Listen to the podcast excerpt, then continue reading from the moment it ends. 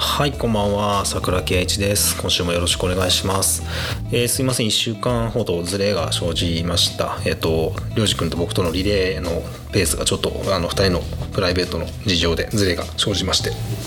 すいません。あの無理してやることもできたんですけどなんかそういうのもちょっと違うかなと思ったので、えーお互いのペースに合わせて、え今週の配信となっております、えよろしくお願いします。えっ、とね実はあのこの収録の前に15分20分喋ってたんですけどなんかシステムエラーで止まっちゃって録音ができなくなっちゃって2テイク目なんですよね。でさっき何話したか全く思い出せないんですけどなんかね一人でやってるとこういうことよくあるんですよね。やっぱこうシステムに振り回されますよね。え前回りょうじくんの回を聞いててえ気になったことですね。なんかがあるんですけど何よりも気になったのは最近プールに行ってるんですけどですね、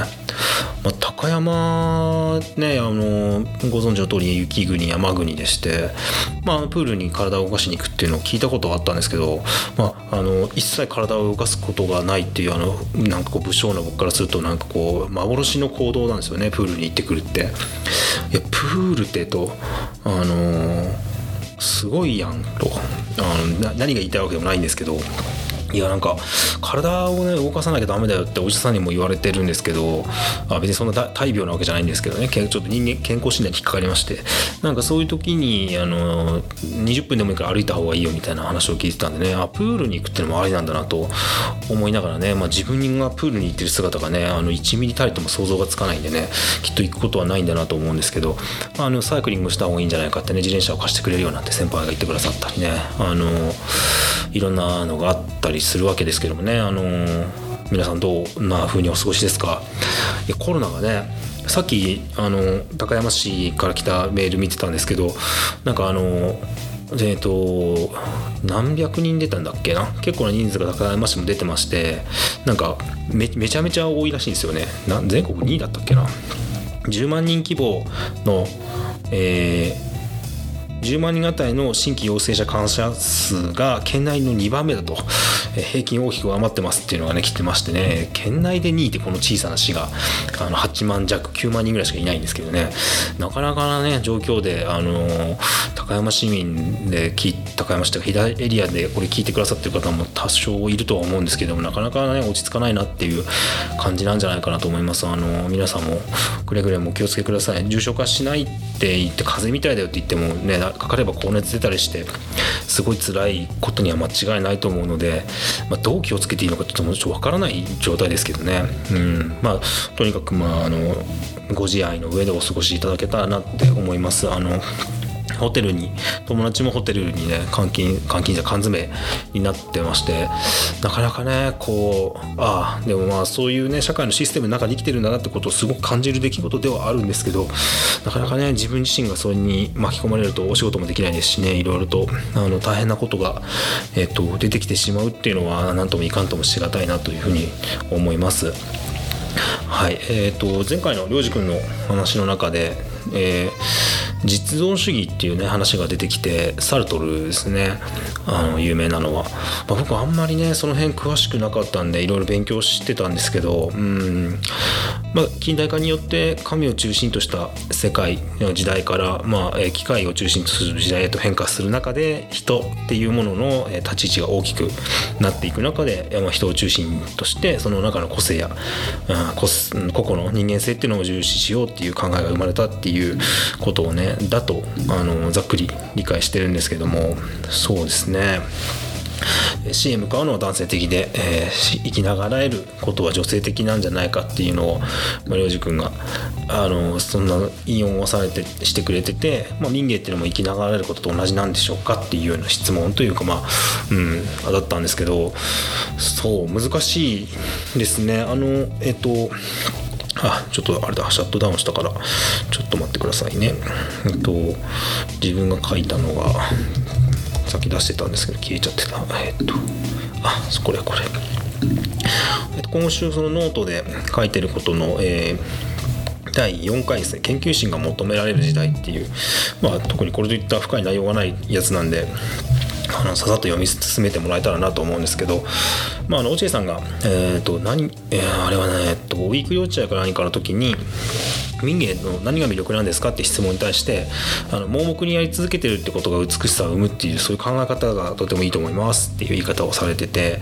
あのこれがすごい大切なんじゃないかなと。これってあのまあ一番、えー、勘違いされがちなのが盲目的にやり続けることっていうのはうんとなんか周囲が見えないぐらい没頭してあのなんていうかこうやり続けていくことっていうよりはうん周囲との関係性の中でこうあり続けるっていうようなニュアンスで僕は使ってますこのこの言葉の理解をしてます。えっとえー、っとですねまあ、どんな問題が起こっても最適な状態に戻すことのできる調整力あるいは変化に適応することで良いグループを生み出す適応力が大事なんじゃないかってことを同じこの回に書いてるんですけどもそれが盲目的にやり続けることの美しさを生むとどうつながってくるのかというと,、えーとですねまあ、ある種サルトルの実存主義にも関わってくるとは思うんですけどもうんと関わらんかな。なんとうんちょっと今ね頭あんま回ってないんですけど普段は深夜にこれ録音してるんですけど今ちょっとまだ日が浅くてですねまだ全然スイッチが入ってないんじゃないかなと思ってだらだらと話しちゃって大変申し訳ないんですけどもえっと最適な状態にするっていうのはえっと一人ではできないんですよね。どうあっても他者と関わってるっていう状態。で双方向的な状況インタラクティブな状況の中で、え自分にとっての正しさ相手にとっての正しさ全体にとって求められることみたいなことを、是非って考えるんじゃなくて是々非々であの考えていかなければいけないっていうことなんですけどもそれをしようと思うと、えっと、どうしても広い視座が必要になるんですよね。あの明らかにそういう考え方からは何かこう平等で、えっと、均等で規格化された物事っていうものが出てくるわけではなくてそれとは全く真逆のそのバラバラな、えっとえっと、それぞれに特化した得意な能力みたいなものが、えっと、出てくる。というふうに考えられるんですけども、まあ、それをまあコンビビウムコンビビウムとかまあ民芸っていうふうに言い方、えっと、一丸となってバラバラにって僕は言い方をしてますけども、まあえっと、自立強制的っていうふうに言っていましてで民芸はじゃあそれの自立強制的っていう言い方をしてるかというとどちらかというと民芸が言ってることは、えっと、浄土真宗浄土系の仏教にある、まあ、華厳とかの考え方なんですけども、うん、そのままでもいいっていうあのあるがままです。でにもう救われてる。今生きてるっていうのはもうすでに救われていてそれに気づけていないだけだみたいな立ち位置を取るんですけどもそれってあのなんていうか関わることを否定してるわけではないんですよね。他者との関わり世界との関わり。まあそういうものの中で自分というものはその大きなものではなくてすごく小さなものなんだけども小さなものだからこそ他者によって生かされてる。環境によって生かされる。っていうようなあの立ち振る舞いをするんですけどもそれってなんかこう僕はそれが最適化なんじゃないのかなと思っていて最高のこのパフォーマンスを発揮するために世界を変えようというよりは自分っていうものをうん最適にあのうんあまり高く見積もるというよりも低く見積もるわけでもなくそのちょうどいいところで、えーと、の立ち立ち振る舞いとか生き方っていうものをみんながやっていける社会っていうのがある種多様なんじゃないかなと思うんですよね。どうしても主張を通すっていうことは相手とぶつかるということなのであの何かこう大きなあの圧力を生んでしまうようなものなんですけどもそうではなくて、えーと、最適な状態っていうのは大きくも小さくもないんですよね。でそれがじゃあ平均かと言われるとそれは僕にとっては平均かもしれないですけど今の平均であって未来永劫の平均でもなければ誰かにとっての、えーと、規範となるべき平均でもきっとないんですよね。むしろそういったものを相手の持ってるもの世界が持ってるそういったものと双方向的にこう交流をする中で自分にとっての適正なサイズ感であったりとか生き方みたいなものを見つけていかなければいけないってことを考えた時に、え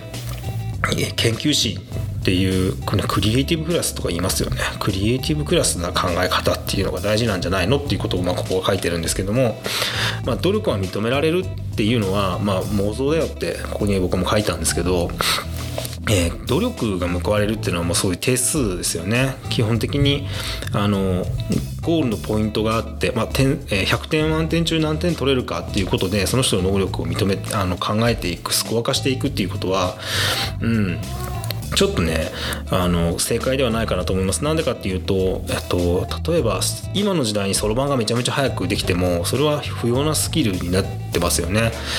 逆に例えばめちゃめちゃ早い段階でプログラミングの知識があってもまだそれは成熟してない技術だから使えないよねってなってたと思うんですよね。時代とか環境が求めた能力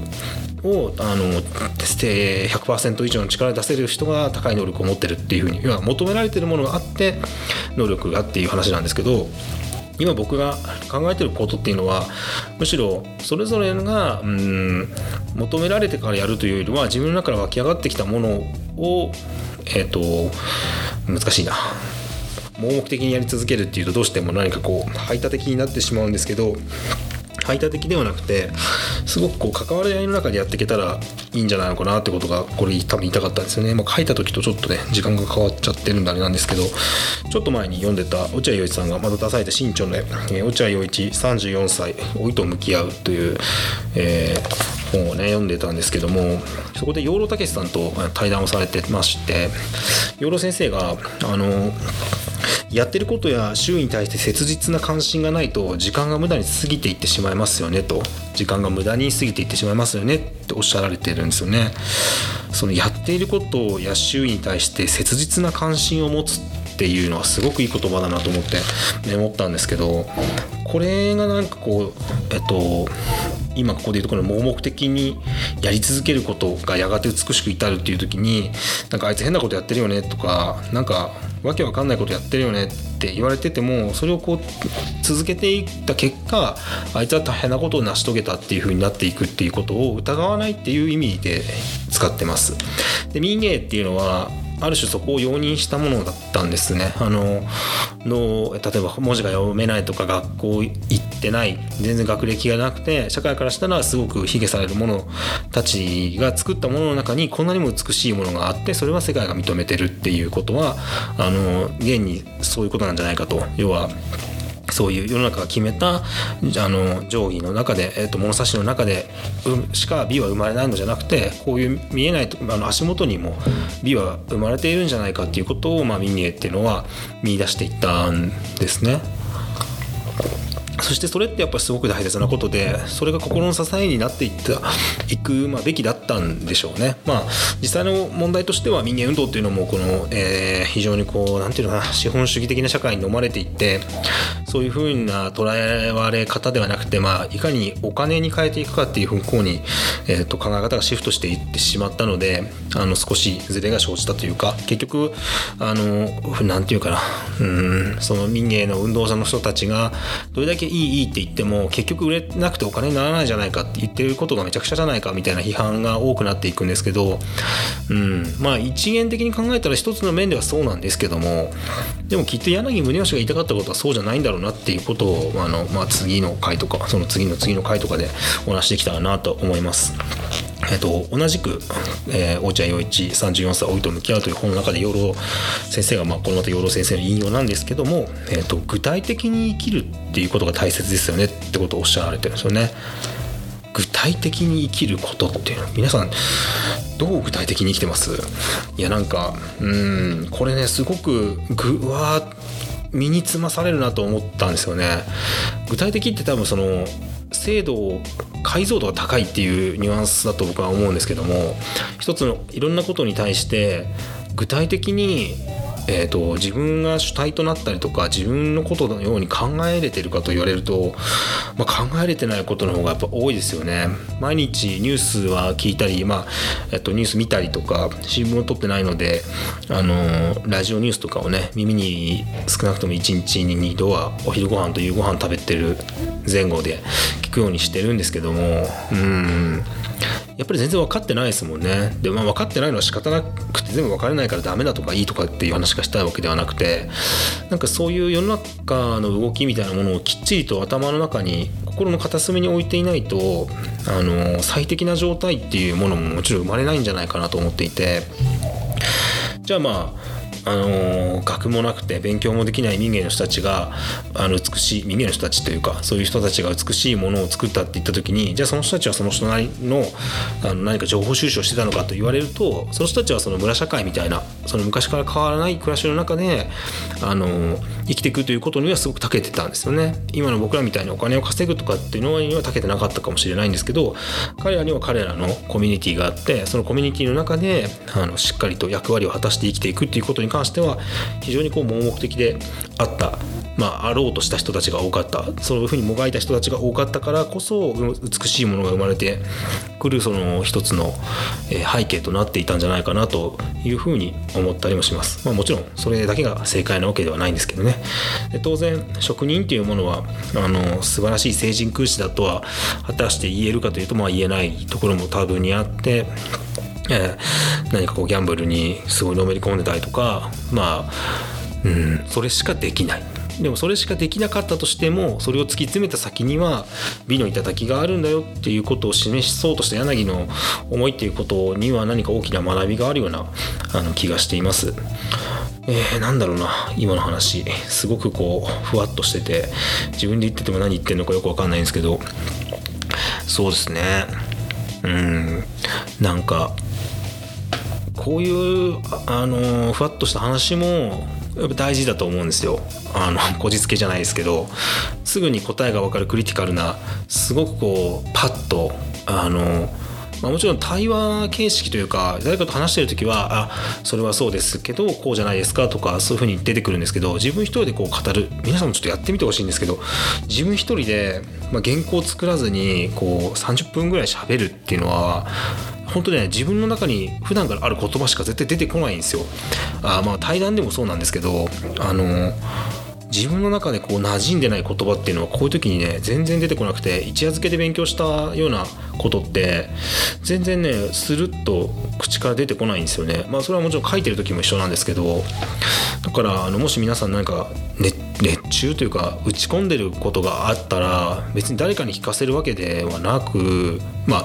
こうやってね配信してどっかに遠くへ飛ばすっていうことも大事だとは思うんですけどあの録音したりとか、まあ、紙に書いてみたりとか文字を絵を描くとか何でもいいんですけどそういうのに打ち込む時間ってとっても大事なんじゃないかなってあの最近よく思います。なんかあの絵描きはボケないみたいな話があってですねやっぱ手を動かすってことはすごい大事だよねっていうことを、まあ、手を動かすって今もプールも手を動かしてるんでやっぱ運動をすることも大事だっていうことだと思うんですけど、うん、そういうのがすごく求められてるんじゃないかなというふうに思ったりします、まあ、さてその良二君からのね質問なんですけどもねうん。民芸は生きながられることと同じか生きながられること女性的なものと、うん、そうですね。同じというか同じ方向な気はするんですけどもうん。これは本当に難しい質問だったな。なんかずっと考えてたけどいい言葉が出てこなかったというのがうん。あの答え答えになってないなにはなりますね。何の話してんだろうな今。そうですね。うんなんか昨日聞いた話が今日は全然出てこないんでだらだら話しちゃって大変申し訳ないんですけどそう。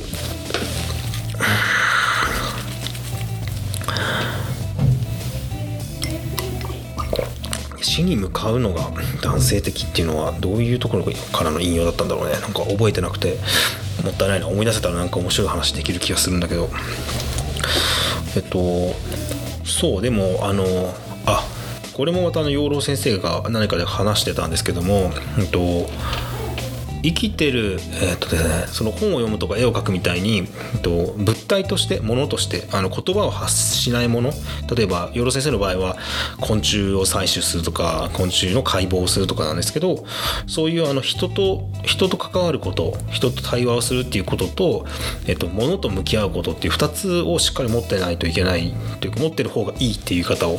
何かに書かれててそれこそさっきの本かななんかに書かれてたんでお話しされてたのを聞いた覚えがあるんですけどそれまさにそうだなと思っててそのえ直接的に誰かとこう双方向的に関わり合うことだけだとやっぱ疲れちゃうんですよね。でどうしても相手の思いってこともありますし自分の相手に対してこうしたいとかこれを、えこう言いくるめたいとかそういうものも発生してしまうのであのそういう意味では僕にとってこのちぐはぐ学入門っていうのは対人対人の中でうんりょうじ君と僕とのこのリレーとか一緒にやってるっていうことを結構勉強すごく勉強になってて、まあ、ある種筋トレ的というかあの適当なことを言うとちゃんと捉えてくれる人がいるから適当なこと言えないよねみたいな、まあ、適当に言ってるわけじゃないんですけど真剣に考えて言ってるんだけどそのちょっと像がぼやけてるものとかを長い時間をかけてこうほどいていってると思ってていてあのこのラジオ多分すぐさま役に立つことは何一つないと思うんですよね。かといって芸人さんが話してるみたいな面白トークでもない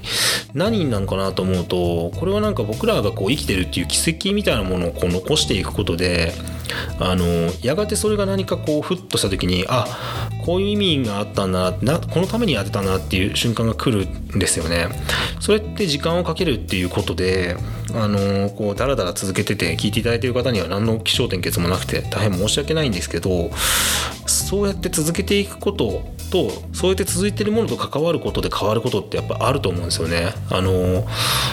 僕はあの街中にある喫茶店とかによく行くん、まあ、よくは行かないな。あの街に出れる時は行ってコーヒー飲んだりするんですけど、まあ、チェーン店じゃなくて個人経営のそういうとこに行ってると少ししたことが変少しだけ変化するんですよね。ある時にふっとマスター年取ったなって思ったりあ今日はすごいあの機嫌がいいなって感じたりでふとお店のしつらえのえっ、となんかこうこだわりポイントみたいに気づいたりね。であの他のお店に行った時にあ当たり前にやってくれてたあれってサービスじゃなくてなんかこう、まあ、サービスなんだけど、うんと、すごい特別なサービスだったんだなってことが分かったりとか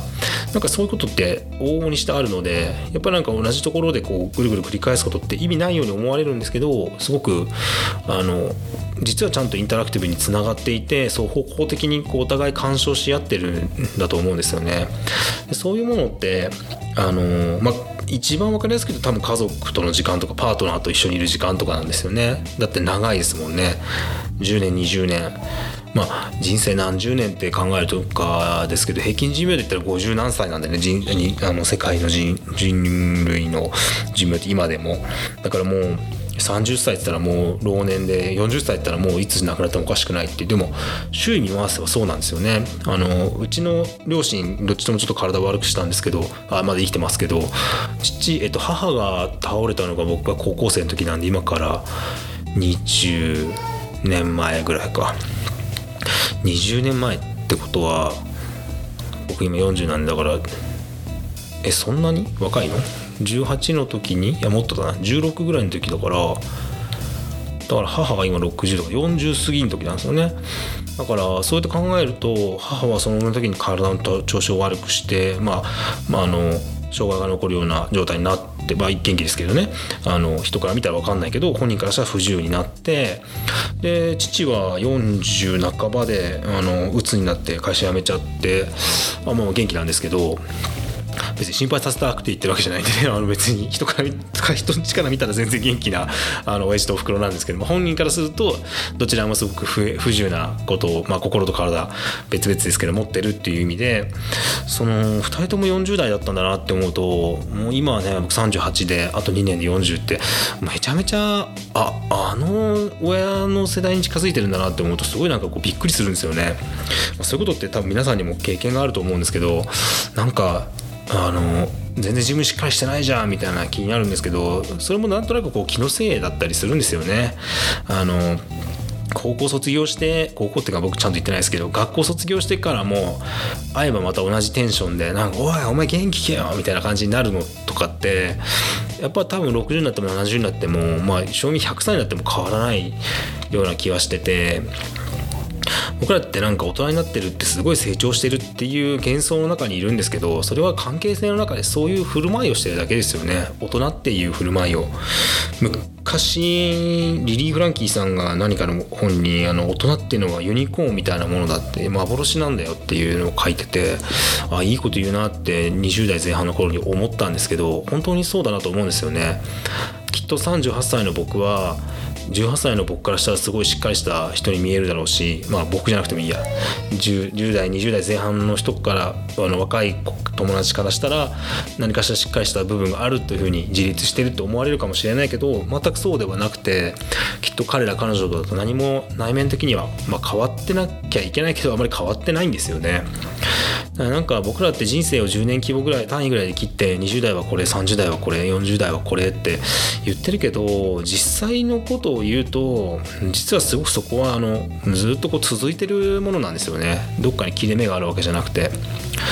そういう当たり前のことを当たり前の日常を生きていくっていうことを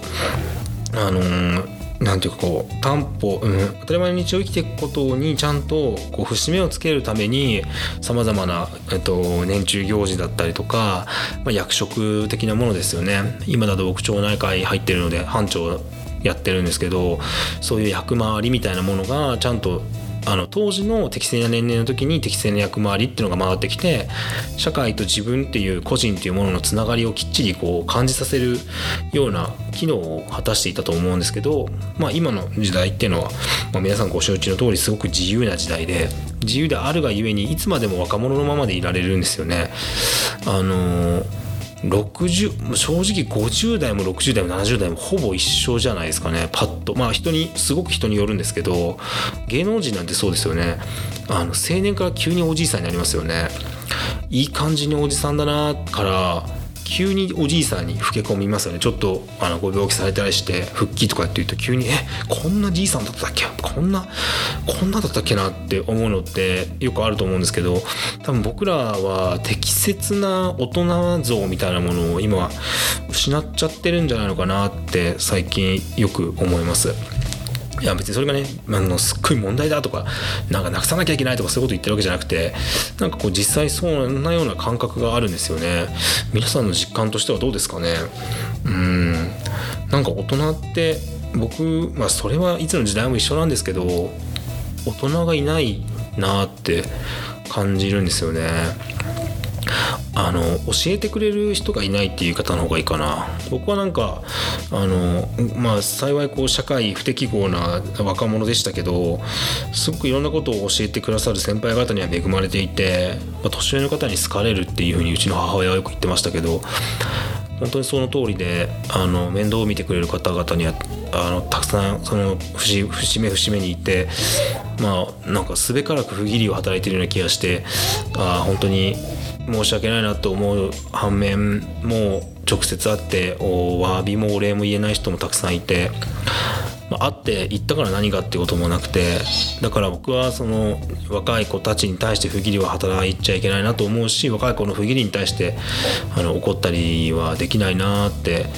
経験として感じるんですけど